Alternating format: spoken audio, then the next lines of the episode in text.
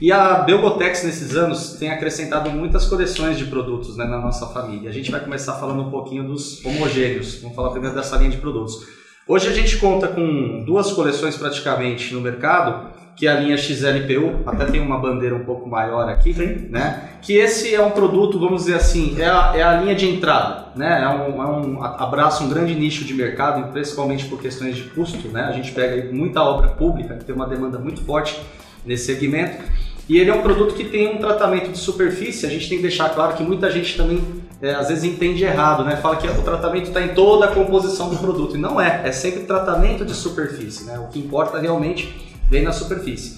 Então nós temos a linha XLPU, que vem com resina de poliuretano, que hoje é uma das mais resistentes no mercado. A gente conhece produtos que têm derivação de resina acrílica que não tem a mesma resistência à abrasão, aos riscos convencionais do qual o poliuretano suporta.